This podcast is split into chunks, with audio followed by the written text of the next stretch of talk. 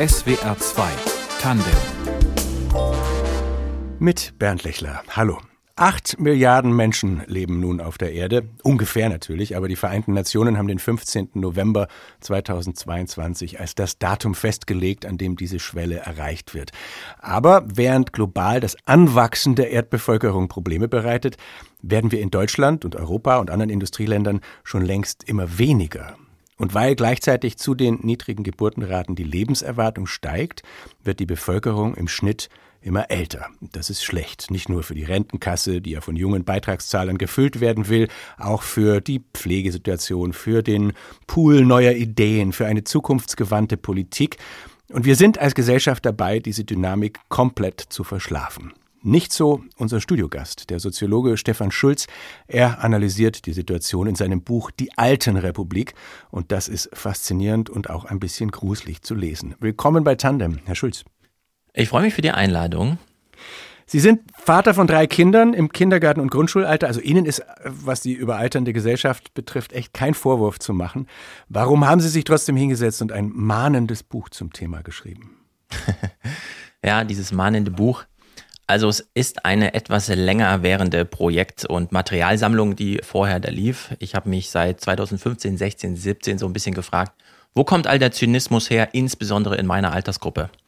Mittlerweile sind alle meine drei Kinder in der Schule angekommen. Das erleichtert einiges, denn die unterschiedlichen Institutionen bringen ja doch ihre unterschiedlichen Problemstellungen so mit sich. Und mir fiel auf, sehr viele Leute haben entweder keine Kinder, wo sich welche wünschen, oder haben Kinder und leiden darunter, zu wenig Zeit zu haben, oder leiden darunter, zu wenig Geld zu haben. Entweder weil ihre Arbeitsverträge zu schlecht sind oder weil ihre Mietverträge zu teuer sind. Und ich habe dann eine Weile nach dieser überragenden Klammer, die das alles zusammenhält, gesucht, denn man hätte ja auch ein Buch über die Mietpreise, über die Arbeitsverträge, über das Familienleben heute schreiben können. Und ich als Soziologe dachte mir, nee, ich fliege über diese Themen drüber und suche das allgemeine Problem, was dahinter liegt und bin dann drauf gekommen, ja, es sind diese intergenerationalen Fragen. Demografisch ist Deutschland ein echter Pionier. Wir kennen das noch aus Japan vielleicht, aber Japan ist weit weg und wir haben wenig Bezug. Und wir haben jetzt sehr viel Pionierarbeit zu leisten, weil wir eine demografische Schieflage haben, die mich dann auch ein bisschen überrascht hat, als ich mir das alles anschaute. Und daraus ist dieses mahnende Buch jetzt geworden. Diese Stichworte demografischer Wandel, gekippte Bevölkerungspyramide, Rentenproblematik, das stand alles schon in der Zeitung, als ich noch zur Schule ging. Also wie kann das sein, dass dieses Land, seine Wissenschaftler und Politiker sich trotzdem offenbar nie groß um eine Lösung kümmern wollten? Also Sie haben sich kümmern wollen und haben sich auch gekümmert. Es ist ja so, dass seit 1971 die Geburtenrate pro Frau in Deutschland oder die Geburtenzahl bei unter 2,1 liegt und damit eigentlich erwartbar ist, dass die Gesellschaft schrumpft. Und wir haben seit 2014 eine Lebenserwartung, die sich nicht mehr wie die Jahrzehnte vorher immer weiter hochschaukelt. Also wir sind jetzt so angekommen bei den 80 Jahren. Diese Probleme wurden immer politisch behandelt. Wir haben die wissenschaftlichen Beiräte im Wirtschaftsministerium, wir haben das Institut für Arbeitsmarkt und Berufsforschung im Arbeitsministerium, wir haben das Finanzministerium, das natürlich jedes Jahr einen Haushalt aufstellt, wo, und die sehen ganz genau, dass ein Drittel des Geldes schon in die Rentenkasse fließt als Unterstützung. Es gibt allerdings keine große, breite Debatte über all diese Probleme, die auftauchen. Und selbst jetzt, wo wir eigentlich den Fachkräftemangel fast schon als Grundbegriff in unserer deutschen Nachrichtenlage drin haben, läuft das immer noch unter dem Thema, ja, das sind so Nachwehen von Corona und durch den Krieg sind ja auch die Lieferketten gerissen und so weiter. Und ich behaupte aber nein, das sind die Vorboten des demografischen Wandels. Es sind 2020 50.000 mehr neue Rentner da gewesen in Deutschland als neue 18-Jährige. Dieses Jahr sind es schon 150.000 und die nächsten 13 Jahre werden 18 Millionen Menschen in Rente gehen und es werden nur 11 Millionen 18-Jährige nachkommen und ins Erwachsenenalter kommen. Und diese große Lücke kündigt sich gerade an. Also der Fachkräftemangel ist nichts, was nächstes Jahr vorbei ist, weil dann eventuell der dumme Krieg von Putin dann wirklich mal vorbei ist oder Corona überstanden ist, sondern dann haben wir eine demografische Lage, mit der wir einfach mittelfristig die nächsten 15 Jahre ganz hart zu kämpfen haben. Werfen wir doch mal einen Blick ins Jahr 2045, Herr Schulz. Wie wird man als alter Mensch in der Bundesrepublik dann leben, als, als Rentner oder Rentnerin? Welche Lebensqualität und auch welche Schwierigkeiten sehen Sie voraus? Also 2045 ist ein sehr interessantes Jahr, denn zum einen wollen wir bis dahin klimaneutral sein, große Herausforderung. Und zum anderen, wenn wir rechnerisch durchgehen, Ab 2023 kommen die Babyboomer in Rente, der Jahrgang 58. Und dann zahlen wir in Deutschland ja ungefähr derzeit im Schnitt 21 Jahre Rente, was bedeutet, 2045 erreicht der Babyboomer-Bauch, den wir jetzt haben, seine Lebenserwartung. 2045 ist also beispielsweise für mich ein Jahr, in dem ich dann auch so langsam alt bin. Und es gibt zwei Möglichkeiten. Entweder haben wir es geschafft, die Babyboomer gut durch ihre Rentenzeit zu bringen. Wir haben also in Deutschland Institutionen geschaffen, die den alten Menschen ein wirklich gutes Leben, ich spreche ja im Buch so vom Urlaub bis zum Lebensende. Wenn wir das geschafft haben als gesellschaftliche Aufgabe, dann geht es allen gut. Wenn wir es nicht geschafft haben, sind wir wahrscheinlich vorher bankrott gegangen an den finanziellen Aufgaben, die wir nicht stemmen konnten, oder wir haben uns in eine Gesellschaft verwandelt, in der zu viele Menschen ein zu einsames Leben gerade am Ende ihres Lebens geführt haben, weil wir in Deutschland dieses Problem noch völlig ungelöst haben. Wenn Menschen in Rente kommen, heißt das ja, sie fallen zum einen aus ihrem Einkommen raus, stürzen dann auf 60, 70 Prozent ihres eigenen Einkommensniveaus und sie lassen ihren Kollegenkreis hinter sich. Und sehr viele Männer insbesondere haben gar nicht große Freundeskreise jenseits ihrer betrieblichen Kollegschaft. Und 20 äh, Jahre mit weniger Geld und mit weniger sozialem Umfeld zu überstehen und das als kollektives Schicksal, das ist eine echte Herausforderung, der wir uns so langsam stellen müssen. Denn das ist im besten Fall auch vorbereitet. Also wenn es einfach so passiert, wenn wir es einfach so geschehen lassen, so wie den Klimawandel, dann wird es dramatisch. Es gibt ja Geschichten, die erzählen Sie auch in dem Buch aus dem noch stärker überalterten Japan, wonach ältere Menschen irgendwas Kriminelles tun, nur um dann ins Gefängnis zu kommen, damit sie nicht mehr so allein sind. Also die Gefahr sehen Sie bei uns auch. Das ist nicht nur die Gefahr, sondern wir haben auch das Phänomen schon in Deutschland, dass wir feststellen, dass manche Menschen so einsam sind, dass sie sich beispielsweise, das ist eine Szenerie, die haben wir mal im Podcast behandelt, im Buch habe ich sie nicht, aber eine ältere Frau freut sich darüber, dass sich die Polizei geirrt hatte und bei ihr die Wohnung stürmte. Und dann hat sie denen noch Kaffee gemacht, weil sie sich freute, dass mal jemand vorbeikommt. Und als ich mir dann die Zahlen anschaute, 75 Prozent der über 75-jährigen Seniorinnen in Deutschland leben alleine. Sie brauchen eigentlich einen kleinen Rückzugsraum und ein großes soziales Umfeld, in dem sie leben. Aber das gibt Deutschland gar nicht her. Denn in Deutschland kauft man sich mit 30, 40 Jahren eine große Wohnung, wenn man sie braucht, für die Kinder. Und dann wird man in der auch alt und man klebt an seinem Eigentum. Und man zieht doch nicht jetzt nochmal um aus dem Umfeld heraus. Und wir kennen aber die Studienlage. Es gibt nichts Schöneres, als wenn 60, 70-Jährige noch bevor sie Pflegefälle werden, nochmal ihr soziales Umfeld wechseln. Das macht sie wirklich jünger. Man hat plötzlich neue Nachbarn, man lernt neue Leute kennen, man sieht Leute auf der Straße, mit denen man sich nicht schon vor 30 Jahren zerstritten hat und so weiter. Und in Deutschland haben wir noch keine richtige Antwort auf dieses Wohnen im Alter. Es gibt so ein paar Pilotprojekte oder Henning Scherf, der ja auch dieses Wohnen im Alter publizistisch so ein bisschen aufbereitet hat, aber ein Angebot für die Masse liegt noch nicht vor. Der Kern liegt ja schon beim Geld wahrscheinlich. Also Sie schreiben in Ihrem Buch das Zauberwort, das niemand kennt, um das aber das Schicksal Deutschlands kreist, Erwerbspersonenpotenzial. Können Sie das kurz ja. erklären?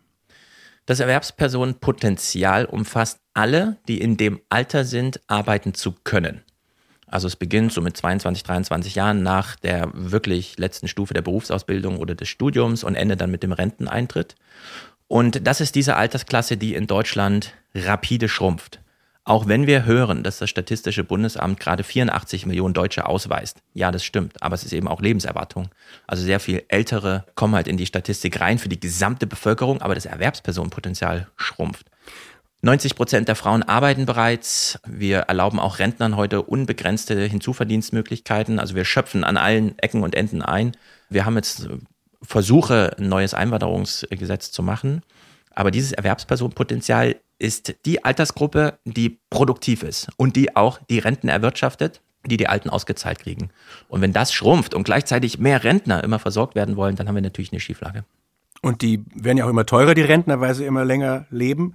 Und sie werden immer mehr. Wo, wo führt das hin? Also im Moment wird um eine verlängerte Lebensarbeitszeit diskutiert. Wird dann der nächste Vorschlag sein, Rente mit 72? Das wird auch nicht reichen. Wir sind jetzt bei 65, 72, wären sieben Jahre, sechs Jahre, fünf Jahre, acht Jahre. Wenn wir 20 Prozent Schrumpfung Erwerbspersonenpotenzial die nächsten 15 Jahre ausgleichen wollen, müssten wir ja 20 Prozent Lebensarbeitszeit hinten dranhängen. Das hieße bei 40 Jahren Berufstätigkeit dann irgendwie 50 oder mehr. Also dann sind wir schon bei 75 oder mehr Jahren. Also das wird nicht reichen. Wir müssen uns andere Fragen stellen. Wir sind ein reiches Land. Viele Länder sind alt geworden ohne vorher reich zu werden. Dieses Schicksal blieb uns erspart. Deutschland ist ein wahnsinnig reiches Land. Wir müssen jetzt über Verteilungsfragen uns ins Benehmen setzen. Wir vererben jedes Jahr 400 Milliarden Euro, sagt das DIW und schöpfen da aber gerade mal so 10 Milliarden ab als Erbschaftssteuer. Und das könnten aber auch 100 Milliarden sein. Also wir brauchen hier eine ganz neue Spezifikation unseres gesamten Gefüges. Denn wir müssen uns auch die Frage stellen, wir haben diese tolle Errungenschaft der Demokratie in den letzten 150 Jahren aufgebaut. Wir vererben keine politische Macht, ist eine ganz wichtige Regel in Deutschland. Jeder muss sich dem Wahlkampf stellen und dann kann er gewählt werden ökonomische Macht wird einfach vererbt, als wäre die letzten 400 Jahre gar nichts passiert. Also da sind wir immer noch im Mittelalter und es ist eigentlich unklar. Denn dieses Vermögen, das in Deutschland vorhanden ist, muss durch die Generation wandern und zwar nicht nur entlang der Dynastien, also man vererbt nur innerhalb der Familie, sondern es muss auch eine allgemeine Vererbungsregel geben, denn alle werden alt und die Jungen, und zwar alle, brauchen wir ertüchtigt, im Erwerbspersonenpotenzial. Und es nützt uns gar nichts, dass wir in Deutschland 100.000 Schülerinnen und Schüler ohne Schulabschluss haben, also Schulen, die das gar nicht leisten, unser Erwerbspotenzial vorzubereiten. Da muss man sich jetzt wirklich mal ganz neue Solidaritätsfragen stellen. Die Alten Republik heißt das Buch des Soziologen Stefan Schulz, in dem er vor den Folgen einer immer älter werdenden Gesellschaft warnt. Und diese Überalterung wirft schon auch ihre Schatten voraus, Herr Schulz. Sie haben es eingangs schon angedeutet. Sie macht den jüngeren Generationen nämlich Angst vor der Zukunft. Das meinten Sie ja wahrscheinlich vorher mit den Kindern, die man lieber doch nicht kriegt und so. Was ist das für ein Mechanismus? Wenn man sich fragt, wo eine Lösung ist, würde ich sagen, mehr Kinder. Und das Problem ist aber, wie kommt man denn zu mehr Kindern? Bessere Familienpolitik? Also wir wissen ja, Menschen, die so mehr Geld kriegen in ihrem Alltag, die kümmern sich erstmal um sich selbst. Und Kinderwunsch steht ganz am Ende einer äh, langen Kette biografischer Entscheidungen. In Deutschland muss erstmal der Auszug aus dem Elternhaus gelingen, dann der Arbeitsvertrag entsprechend was hergeben, dann die Miete irgendwie so sein, dass man auch mit der Wohnung zufrieden ist und dann sollte die Wohnung auch noch dieses eine Kinderzimmer schon haben, nicht, dass man nochmal umziehen muss und dann traut man sich auch ein Kind zu. Und der familienpolitische Ansatz da einzugreifen wäre, diese ganze Kette, also ein ganzheitliches Projekt aufzuziehen, so wie man Klimagesetzespakete spannt, Demografiegesetzpakete aufzumachen, wo man auch sektorübergreifend sagt, krass, wenn die Miete zu teuer ist und hier in Frankfurt bezahlen 50 Prozent der Leute mehr als 40 Prozent ihres monatlichen Einkommens nur fürs Wohnen. Das ist zu viel. Da traut man sich keine Kinderwünsche zu. Und die Kinderwünsche sind aber da und wir müssen sie wieder aktivieren also ich nenne es im Buch, das wichtigste politische Feld der alten Republik ist die Familienpolitik, die lange Zeit unter Gedöns, wie wir von Gerhard Schröder das gehört haben, lief, aber das wird jetzt ganz wichtig. Also in Amerika ist Familienpolitik schon Speerspitze im Systemstreit gegen China. Da hat es Joe Biden damals schon ganz anders aufgezogen als Präsident. In Deutschland hängen wir da noch ein bisschen hinterher. Und die Angst geht ja aber auch noch tiefer. Also ob die Demokratie wackelt, fragt man sich ja dann auch. Ist die Sorge vor dem Versagen der Institutionen berechtigt, vor dem demografiebedingten Versagen? Also wir haben ganz erschreckend dramatisch niedrige Zahlen beim Vertrauen in die Institutionen bei jungen Menschen, weil sie nämlich völlig zu Recht sagen, der Staat tut ja gar nichts für mich. Dass die FDP so einen großen Erfolg hatte, den Leuten zu sagen, macht irgendwas mit Bitcoin, Selbstermächtigung über Smartphone und so weiter, wartet nicht auf den Staat im Grunde. Das war ja eine ganz verlogene Botschaft für eine politische Partei, die aber einen Nerv getroffen hat und am Ende 25 Prozent der Erstwähler überzeugte. In Deutschland haben wir manche Bundesländer, die demnächst, und damit meine ich die nächsten fünf Jahre, mehr Menschen mit Pflegestufe haben, mit Pflegegrad, als Wähler unter 30. Das heißt, Menschen könnten schon zum dritten Mal zur Bundestagswahl gehen als Wähler und gehören immer noch zu den jüngsten 10 Prozent der Wähler. Das ist einfach eine Schieflage, bei der wir auch schon sehen, die Politik und die Parteien insbesondere kümmern sich sehr viel um die Anliegen der Alten, aber zum Beispiel die Mietpreise. Wir haben gerade eine allgemeine Inflation von 10 Prozent. Die Wohnkosteninflation liegt seit zehn Jahren über 10 Prozent in Deutschland.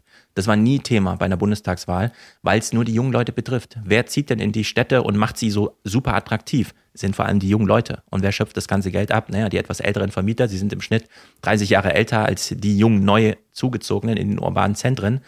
Und eigentlich müsste man für die jungen Zuzieher Politik machen und nicht für die alten Vermieter, aber man macht im Grunde Politik für die Vermieter. Was sagt denn dann der Stand der Forschung, um da jetzt die Eingangsfrage von vorhin nach der Zukunft der Alten nochmal für die Jungen zu stellen? Also wie werden die Kinder und Enkel unserer Rentner von 2045 leben und was werden deren Herausforderungen sein? Ja, da gibt es gute vergleichende, also was heißt gute vergleichende Forschung? Es gibt gute Wege, vergleichende Forschung zu machen, weil zum Beispiel in Südkorea und Japan auch solche großen Babyboomer-Bäuche da sind. die man jetzt schon beobachten kann. Und gerade in Südkorea, eigentlich ein wahnsinnig reiches Land, arbeiten junge Menschen quasi für zwei und können sich trotzdem kein eigenes Leben leisten. Und in Japan ist es genauso, da gibt es noch mehr so diese familiale Struktur, in der man dann auch noch drin hängt. Das Problem haben wir dann in Deutschland nicht.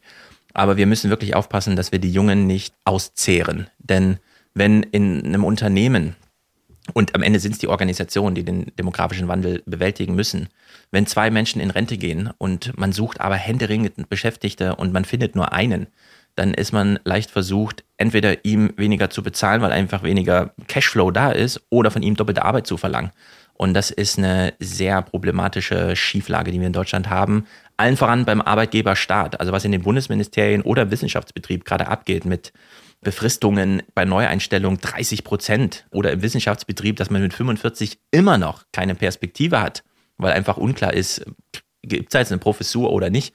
Das sind ganz dramatische Werte. Die privaten Unternehmen wissen, dass sie langsam sehr viel Geld ausgeben müssen, um neues Personal zu rekrutieren und werden es auch ausgeben demnächst. Sie schreiben ja, dass die Schrumpfung gar nicht grundsätzlich ein großes Problem sein müsste. Also wenn wir statt 1,4 1,8 hätten als Geburtenrate. Das heißt, die deutsche Bevölkerung im Vergleich etwa zur dänischen schrumpft zu schnell. Also warum ist diese Geschwindigkeit wichtig? Ja, 1,4 und da sind wir gerade in Deutschland ist also das ist Turbulenz. Das ist zu viel Veränderung auf einmal. Das können wir kaum leisten. Wir sehen das ja gerade, wenn durch externe Einflüsse plötzlich 15 Prozent unserer Energieressourcen wegfallen durch den Ukraine-Krieg, welche Turbulenzen das plötzlich mit sich führt, welche Preissteigerungen, welche Inflation danach schleppt und so weiter. Die Dänen sind bei 1,8 Kindern. Die machen allerdings auch echte Demografiepolitik. Also nirgendwo auf der Welt werden so viele Zeugungen attestiert wie in Dänemark. Jedes zehnte Kind ist mittlerweile im Grunde künstlich befruchtet auf die Welt gekommen. Davon sind wir in Deutschland weit weg. Wir sind in Deutschland, ich habe es am Anfang schon mal gesagt, diese Pioniere. Das heißt, niemand, vor allem nicht in der westlichen Welt, wo wir diese Art des freien Lebensstils haben, hat dieses Problem schon mal bewältigt. Wir sehen immer nur Vorboten und wundern uns darüber, wie krass es wirklich ist. Und ich will nochmal erinnern, der Fachkräftemangel und so weiter. Das sind jetzt alles Vorboten. Wir sollten nicht mit, dann machen wir einfach nochmal ein Nothilfepaket und Christian Lindner sagt, aber 2023 halten wir den, äh, die Schuldenbremse wieder ein. Das ist alles Quatsch. Davon müssen wir uns jetzt wirklich verabschieden. Die nächsten 15 Jahre sind wir Pioniere mit einer Aufgabenstellung, die noch niemals bewältigt wurde. Wir sind jetzt bei 8 Milliarden Menschen angekommen. Die Welt wuchs die letzten 400 Jahre in unglaublichem Ausmaß. Und jetzt ist für uns in Deutschland der Schrumpfungskurs einprogrammiert. Wir müssen jetzt damit klarkommen und ehrlicherweise müssen wir uns sagen, wir wollen ja im Grunde auch schrumpfen. Die ganze Klimadiskurse sagen uns doch, wir wollen ja verzichten, das ganze Niveau ein bisschen runterfahren und ich sage, das können wir auch. Wir müssen uns nur Programme überlegen, wir müssen über die Innenstädte nachdenken, wir müssen uns überlegen, was Menschen wirklich wichtig ist. Wir stellen fest, Menschen suchen Geselligkeit und das kriegt man, glaube ich, auch hin. Ganz gutes Stichwort Geselligkeit. Ich würde noch gern einen Randpunkt ansprechen, weil ich über den so gestaunt habe in Ihrem Buch, nämlich, dass Sie da dem Smartphone einen gar nicht kleinen Abschnitt widmen und zwar das als ein geradezu verheerendes Utensil beschreiben, das uns einsam und krank und unglücklich macht. Warum gehört es in ein Buch über die alternde Gesellschaft? Es gibt für die Alten Republik zwei Startpunkte. Das eine ist diese demografische und das andere mich interessiert sehr dieser Gemütszustand, der daraus folgt, dass wir einfach Problemlage haben. Und das Smartphone kam 2008 auf die Welt. Steve Jobs hat es geboren, 2007. Und es fällt durch Zufall zusammen mit dieser Lehman-Pleite und der ganzen Krise der Wirtschaft, die wir seit 2008 erlebt haben, inklusive europäischer Staatsschuldenkrise. Wie gehen wir mit Griechenland um und so weiter und so fort. Und dieses Zusammentreffen, dass wir eine ganz große Krise haben, die vor allem die Jungen wirklich in Turbulenzen bringt. Also wir haben in Europa Jugendarbeitslosigkeit die letzten zehn Jahre von 30, 40 Prozent teilweise gehabt. Spanien, Italien. Wir sind bis in Deutschland drumherum gekommen. Aber wir kennen auch das Phänomen, dass wir bei der Frage, ja, was machen wir jetzt eigentlich? Was mache ich jetzt mit meiner Biografie? Und dann greift man erstmal zum Handy und denkt sich, oh, ich bin aber ganz krass angebunden an die Welt. Alle meine Freunde habe ich unter meiner Bettdecke und ich kann ihnen jederzeit schreiben. Nur daraus folgt ja nichts. Alle materiellen Probleme, die wir haben, bleiben ja da und die lassen sich tatsächlich nur politisch lösen. Dann ändert dieser äh, kleine dass man einfach mal so abhauen kann, ja, so in die digitalen Welten entschwinden. Daraus folgt gar nichts. Wir sehen ja, welches Partizipationstheater auf Twitter und so weiter abläuft. Jeder hat eine Meinung zu allem, aber wir stellen fest, nee, der Bundestag hat trotzdem die gleichen Zugangsregeln wie damals schon. Da nützt ein Tweet gar nichts. Die Enttäuschung bleibt oder wird sogar noch mehr aufgebaut, weil man feststellt, hey, ich habe doch meinen ganzen Bundestagsabgeordneten angeschrieben, aber die reagieren ja gar nicht. Also, nee, Sie, nee, würden, also, die, also Sie würden sagen, das ist eine so große Ablenkung, dass sie uns vom Handeln abhält. Er entpolitisiert die jungen Leute, die sich, obwohl sie ganz weit von den politischen Entscheidungen, Beteiligungsregeln und so weiter entfernt sind, eigentlich gar keine Macht haben, sich ganz mächtig fühlen, weil sie sich so nah dran an der Gesellschaft wähnen. Aber sie sind es eben nicht. Und das Smartphone gaukelt uns da Nähe und Handlungshoheit vor, die es tatsächlich nicht bietet, uns nicht erfüllt. Bevor wir über mögliche Lösungen noch sprechen, Herr Schulz, vielleicht noch ein Wort zu diesem auch schon erwähnten Umstand, dass halt die Zahlen und Berechnungen schon lang vorliegen und trotzdem nicht so richtig was, keine konzertierte Aktion dagegen äh, zustande kommt. Ist es wie beim Klimawandel, dass, dass wir schleichende Prozesse schlecht wahrnehmen können und die Politik uns auch nicht zumuten will, nichts zumuten ja. will, aus Angst abgewählt zu werden? Genau, also dieser Vergleich Klimawandel, demografischer Wandel ist mir sehr wichtig. Ich betone das auch im Buch, weil wir es im Grunde schon mit sehr ähnlichen Fragestellungen zu tun haben. Der Klimawandel überfordert uns ja, weil wir immer hören, wir sind ja nur zwei Prozent der Welt. Wenn wir jetzt was einsparen, was bringt das schon? China baut ja so viele Kohlegruben. Das stimmt alles. Nur wir in Deutschland sind eben auch immer wieder Pioniere gewesen. Wir können halt über Siemens oder wen auch immer diese großen Turbinen bauen, die dann vielleicht doch mal 15 oder 20 Megawatt leisten und der Rest der Welt kann das eben nicht und wir sind da stolz drauf und deswegen sollten wir diesen Klimawandel deswegen auch so mitgestalten und haben es aber ganz lange verschlafen in Deutschland. Und das betrifft eben auch die alternde Gesellschaft. Die ganze Welt altert. Die UN sagt, die Hälfte der Länder der Welt schrumpft mittlerweile. Und schrumpfen heißt, sehr viel Alte werden am Ende übrig bleiben, sehr wenige Junge kommen nach. Diese Alten haben ja neue Bedürfnisse. Als wir damals die ganzen Babyboomer im Kindesalter hatten, haben wir in Deutschland gesagt, die werden mal Universitäten brauchen. Also was haben wir gemacht? Wir haben die größten Universitäten der Welt gebaut. Universität Bielefeld, wo ich studiert habe, ist für 25.000 Menschen ausgelegt. Solche Gebäude gibt es eigentlich gar nicht. Das hätte man sich auch vorher nicht erträumen können. Und eigentlich brauchen wir jetzt wieder genau so einen politischen Anlauf zu sagen, wir werden sehr viele alte Menschen haben, die brauchen neue Innenstädte, die brauchen neue Institutionen. Aber wir haben genau diese, wie damals in den 70ern, diese, jetzt machen wir halt Reform-Uni und gehen so richtig rein und bieten denen was. Das gibt es alles gerade gar nicht. Und es muss es aber geben. Und wenn wir das in Deutschland gut hinbekommen, das Leben der Alten gut zu gestalten, dann wäre das ja auch ein echtes Exportmodell für die Welt. Denn alle Länder werden Bedarf haben, genau dieses Problem dann auch mal zu bewältigen. Und wenn wir als Pioniere mal wieder da reingehen, können wir dann auch stolz sagen, schaut her, bei uns könnt ihr alles kaufen, was euer Bedarf hergibt. Aber wir machen es nicht in Deutschland, das ist schade. Wie ist es mit dieser zentralen Geburtenrate, die steigen muss? Man kann es ja nun mal nicht verordnen. Und Sie sagten gerade, es ja. gibt dieses Paradox, dass auch eine bessere Familienpolitik nicht hilft, weil dann gönnen sich die Leute erstmal was anderes. Äh, welche Stellschrauben gäbe es denn? Ich würde sagen, und ich mache es im Buch so ein bisschen, da übertreibe ich es vielleicht auch, es gibt dieses Klimaziel 1,5 Grad oder 2 Grad. Ich sage, wir brauchen ein Kinderziel 1,8 Kinder pro Frau. Muss perspektivisch möglich sein.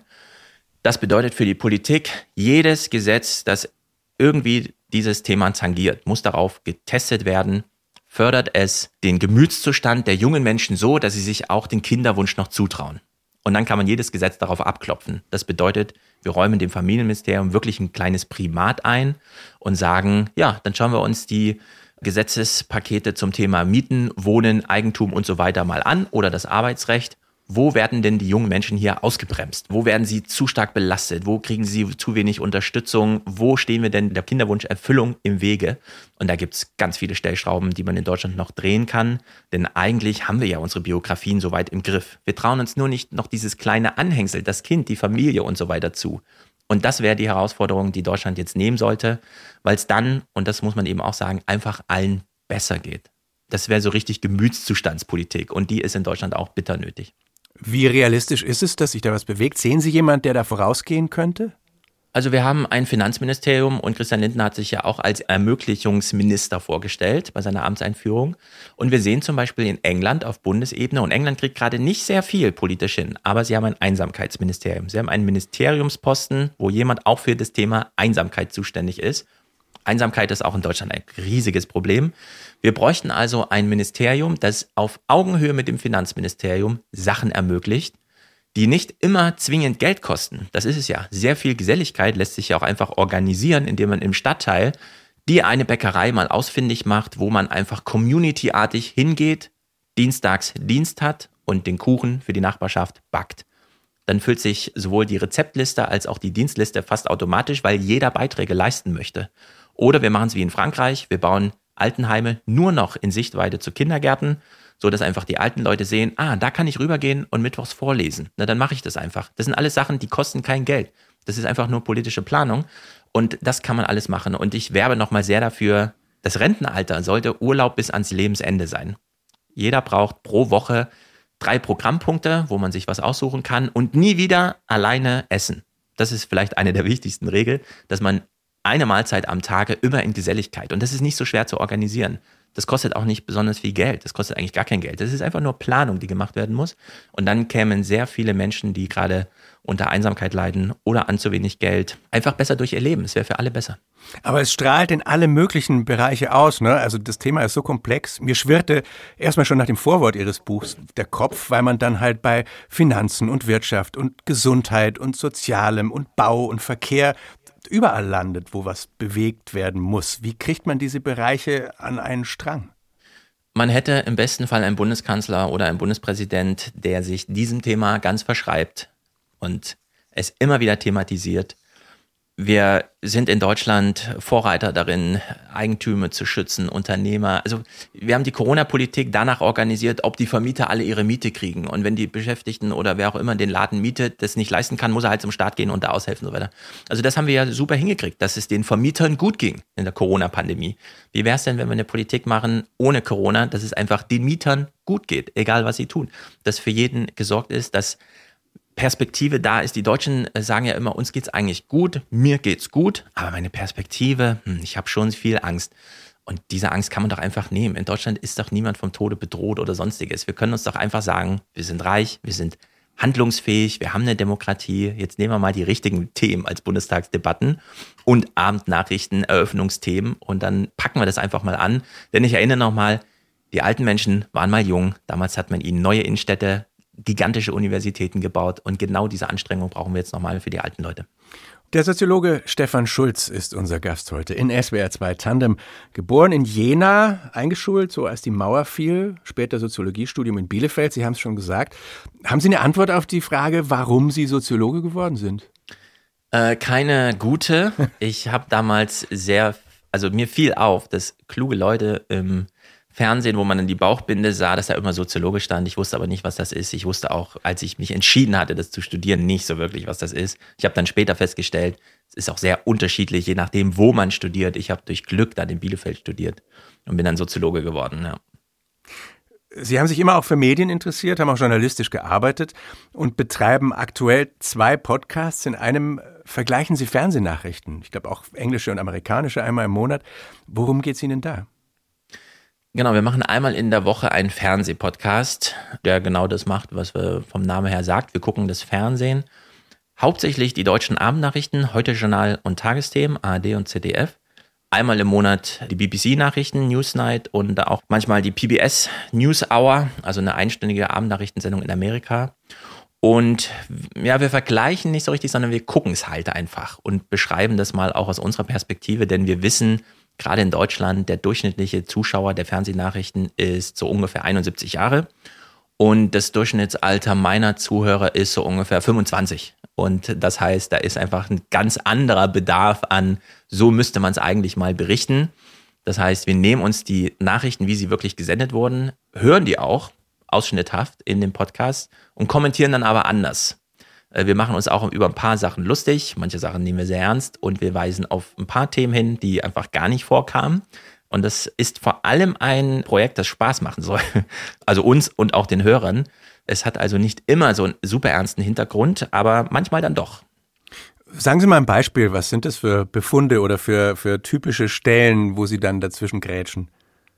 Also wir sind immer wieder verwundert darüber, wie sehr die deutschen Abendnachrichten auf wir sind das Tagebuch der Angela Merkel oder des Olaf Scholz abstellen. Also eine Sendungseröffnung, in der nicht irgendwie der Kanzler vorkommt, ist selten in Deutschland. Wenn man die PBS-Nachrichten in Amerika hört, da spielt das Weiße Haus im Grunde keine Rolle. Man kann sich es gar nicht richtig vorstellen. Aber da ist einfach eine Stunde Nachrichten und ja, da kommt auch ein bisschen Bundesregierung vor, aber nicht allzu sehr. Selbst die BBC hat nicht in jeder Sendung den Premierminister dass er durch irgendwelche Wortspenden oder so da auffällt. Also da muss man sagen, sind die Deutschen doch super interessiert an dem, was in der politischen Bundesliga so passiert. Während wir uns immer denken, nee, also ist auch interessant, was in Universitäten oder Museen, wir haben 6000 Museen in Deutschland, das wird dann so ganz verschämt vom Wetter nochmal gezeigt, wo die großen Debatten eigentlich laufen, vorbereitet werden und so. Und da muss man sagen, ja, die deutschen Abendnachrichten sind doch sehr politisch, als wären wir so ein Zentralstaat wie Frankreich irgendwie. So läuft das da ab. Und dass wir eigentlich so eine föderale Struktur haben, klar, das kann man dann man kann ja, man muss ja nicht die ARD-Nachrichten gucken, man kann ja auch die MDR oder die SWR-Nachrichten schauen. Aber dass das da so gar keine Rolle spielt oder so selten, ist schon verwunderlich. Und da Sie vorhin vom Gemüt sprachen und wie wichtig das auch ist, dass wir eine positive Energie spüren in den Ereignissen. Es wird ja gerade viel von konstruktivem Journalismus auch geredet und davon, dass wir zu viel schlechte Nachrichten konsumieren, gezwungenermaßen. Finden Sie auch, dass sich da was ändern müsste? Da hat sich schon einiges geändert. Die ARD-Tagesthemen haben zum Beispiel ein neues Segment mittendrin. Egal, was die politische Redaktion morgens als die wichtigen Themen ansagt. Die Mittendrin-Redaktion hat anscheinend einen sicher gesetzten Sendeplatz und dann dürfen die Themen aus der Region da einfach sein. Und es sind häufig Sachen, wo Projekte vorgestellt werden, die dann doch irgendwie positiv sind wenn durch EU-Zuschüsse nochmal eine lokale äh, Vereinstätigkeit irgendwie aufgeblüht ist oder sowas. Und das ist schon gut zu sehen. Dieser konstruktive Einschlag, es ist immer ein bisschen schwierig, das in Deutschland so zu thematisieren, weil wir eigentlich wissen, es hängt ganz schön viel Schicksal von Europa ab. Nur Europa spielt in den Abendnachrichten so gar keine Rolle. Da finde ich, ist das allergrößte Defizit, dass man die ganz großen Anliegen der Europäischen Kommission, die ich alle gutheiße, ist ganz interessant, dass man als politisch interessierter und sehr oft kritisch eingestellter Mensch so sieht, was die Europäische Kommission, was ihr so wichtig ist und man sich denkt, stimmt, das sollte man echt mal angehen. Und das findet in Deutschland so gar keinen Widerhall, vor allem nicht in den Abendnachrichten. Und das finde ich sehr schade. Also da könnte man durchaus noch sehr viel näher an die eigentliche politische handlungsfähige Realität ranrücken, weil die Europäische Kommission ist wahnsinnig mächtig, auch in Deutschland. Und da gibt es vor allem noch ganz viele konstruktive Themen, wo sich Menschen wirklich Gedanken machen. Und es zerklüftet dann immer an diesem Klein-Klein, dass wir in Deutschland diese Thematisierung Schuldenbremse ja oder nein und dann hat man diesen großen Wettstreit Lindner gegen Habeck, obwohl wir ja eigentlich eine Koalition haben, in der mit den Grünen und der FDP zwei sehr zivilgesellschaftlich progressive Kräfte gerade am Werken sind, aber es gar nicht ausführen können. Also zum Beispiel neue Familienpolitik. Es gibt ja ganz viele Sachen, die da wirklich im Koalitionsvertrag drinstehen und die auch wichtig sind, aber die so gar nicht vorkommen, weil man dann doch wieder auf die Sehgewohnheiten der deutschen alten Fernsehzuschauer sagt, wir müssen heute über die Schuldenbremse und über Lindner und Habeck reden. Und dann ist das einfach gesetzt und das ist immer sehr schade. Das sagt der Soziologe Stefan Schulz. Und wenn Sie das noch genauer interessiert, der Podcast heißt fernsehpodcast.de. Und Sie haben noch einen anderen, Herr Schulz, die 29er. Vielleicht ganz kurz noch. Worum geht's da? Ja. Die 29er ist ein Podcast, den mache ich mit Wolfgang M. Schmidt. Wir spontan historisieren die aktuelle Dekade, weil wir gesehen haben, die letzten 20er, die waren auch ganz schön wild und ganz schön golden und die endeten ganz schön düster. Also haben wir uns im Januar 2020 gesagt, okay, dann überprüfen wir mal, was in den aktuellen 20ern gerade los ist. Und dann ging es ja gleich los mit Corona und jetzt haben wir schon einen Krieg. Und es sind aber noch acht Jahre und jetzt können wir alle gespannt sein, was da noch passiert. Da greifen wir allerdings die Themen raus, die so gar nicht medial stattfinden. Also da gucken wir so richtig die Bundestagsdebatten oder die ganzen Konferenzen, die so ablaufen. Das wird ja auf YouTube immer ganz gut dokumentiert. Da holen wir uns dann das Material und schauen uns einfach mal an Sachen, von denen wir glauben, die sind auch nächstes Jahr oder in zehn Jahren noch wichtig. Die Alten Republik, von der wir sprachen, oder von dem Buch, von dem wir sprachen, das ist Ihr zweites Buch. Das erste, Redaktionsschluss, äh, handelte von Medien, Niedergang der Presse, Internetangebote. Wissen Sie schon, was Ihr nächstes Thema wird? Ich gehe sehr schwanger mit der Idee, in fünf Jahren ein Buch über die Familie zu schreiben, das mal nicht so gefühlsduselig oder vom Gedöns spricht, sondern mal eine etwas strengere funktionale Analyse der Familie in der modernen Gesellschaft abbildet. Denn wie eben schon gesagt, die Koalition steht ja gerade in den Startlöchern, wirklich ein neues Familienmodell, wo man nicht Eltern, die sich aus Leidenschaft liebend und so weiter, sondern wo man einfach sagt, Menschen, die Verantwortung füreinander übernehmen, können durchaus mal eine Gemeinschaft bilden. Das kann gleichgeschlechtlich sein, das kann intergenerational sein, das kann im Grunde alles sein. Und da sehe ich Deutschland gerade wirklich als Pionier. Es kommt nur darauf an, dass die Politik dann das endlich mal angehen kann. Und dafür muss der Krieg enden in der Ukraine. Und dann, glaube ich, können wir da einen großen Schritt nach vorne gehen. Und das würde ich gern begleiten in so einem Projekt. etwas längerfristigen Projekt. Ich würde das schon vorbestellen, dann auch. ich danke Ihnen. Danke, dass Sie in der Sendung waren. Herzlichen Dank. SWR 2 Tandem mit Stefan Schulz, Redaktion Martina Kögel, Technik Angela Raymond. Die Sendung steht dann auch in der ARD Audiothek und auf den bekannten Podcast-Plattformen zum Nachhören und Weiterempfehlen. Ich bin Bernd Lechler. Tschüss.